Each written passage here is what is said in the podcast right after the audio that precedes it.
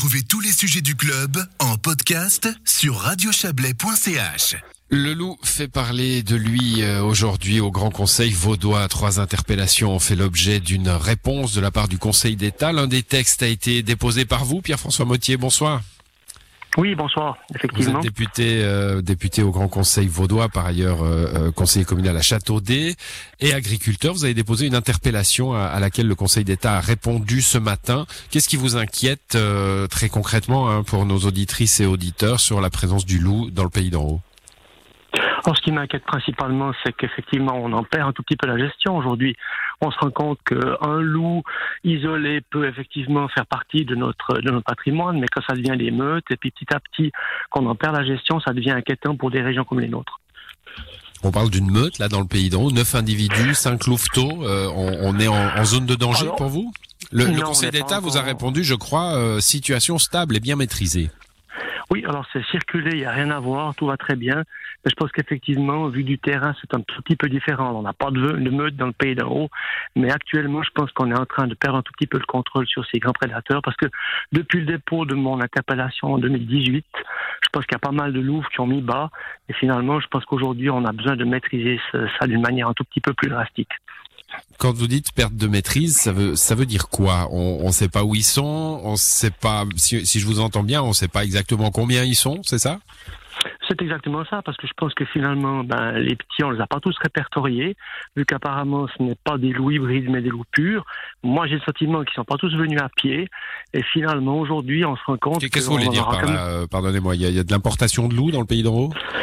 Peut-être pas forcément dans le pays d'en haut, mais en tout cas en Suisse, et dans le canton de Vaud, on a quand même quelques loups qui sont arrivés, parce que ce que la raison pour laquelle je lutte là-dessus, c'est que je ne voudrais pas qu'on vienne en laboratoire, finalement, où on regarde dans nos régions si euh, la, la cohabitation entre le loup et les habitants et le bétail bovin et ovin est possible, parce que ça ne l'est pas. Mais quand vous dites ils sont pas venus à pied, vous voulez dire qu'il y a des, des gens, des institutions qui viennent euh, déposer des, des loups euh, dans, dans, dans certaines régions? Alors à la base, effectivement, ils sont pas tous arrivés tout seuls, et puis je crois qu'on a quand même essayé d'en réintroduire pour voir leur comportement et la façon dans laquelle ils pouvaient se, se refondre dans le paysage. Et certains, de manière, à mon avis, euh, générale en Suisse, ont été importés. Oui, mais enfin ça c'est une, une vieille une vieille affaire. Vous pensez pas qu'il y a Tout- récemment des gens qui viennent en catimini déposer C'est ça que je voulais vous faire dire. Il n'y a pas Non, de, non, de, non, de non, non, plan caché dans je- cette affaire. Voilà. Non, il n'y a pas de plan caché dans cette affaire. Effectivement, on est au clair, mais on est au clair avec un sujet qui nous échappe un petit peu. Et Hmm. puis finalement, je pense qu'on doit maintenant mettre des restrictions et puis autoriser euh, de la chasse sur ce grand prédateur qui n'a lui pas de prédateur. Bon, la politique du loup, hein, vieille euh, vieille affaire, euh, gros débat à chaque fois. hein, on a l'habitude côté côté valaisan de, de notre auditoire euh, d'avoir ces sujets du loup qui reviennent de façon récurrente. Euh, Est-ce que voilà la, la philosophie de la confédération et, et par extension des cantons qui doivent défendre cette politique-là, de de laisser se réinstaller un prédateur, d'avoir peut-être des mesures de protection plus larges pour le bétail, est quelque chose que vous entendez peut-être un peu plus qu'en Valais, parce que c'est un message qui a du mal à passer en Valais? Alors chez nous, il passe, mais il faut quand même se rendre compte que en tant qu'agriculteur et éleveur de bétail, on se fait quand même beaucoup de soucis. Parce que finalement, quand on nous dit euh, jusqu'au 29e, on indemnise pas à partir du 30e, on peut, on indemnise après à partir du 30e, on peut abattre un loup. Je crois que pour l'éleveur, le problème, il n'est pas, il est pas financier.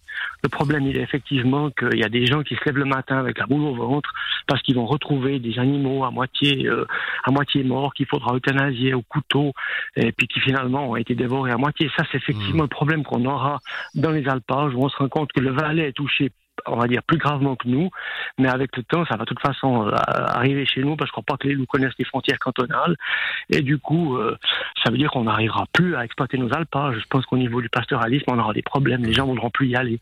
Quand on dit euh, que, l'agriculture moderne a, oublié le rôle du berger, a oublié le rôle de protection du troupeau parce qu'on avait éradiqué finalement tous les prédateurs, c'est quelque chose que vous entendez? Oui, mais je pense que c'est faux parce qu'en fait, euh, nos bergers sont toujours aussi performants. Je pense qu'ils font un excellent travail. Aujourd'hui, il y a une protection qui est pas mal faite.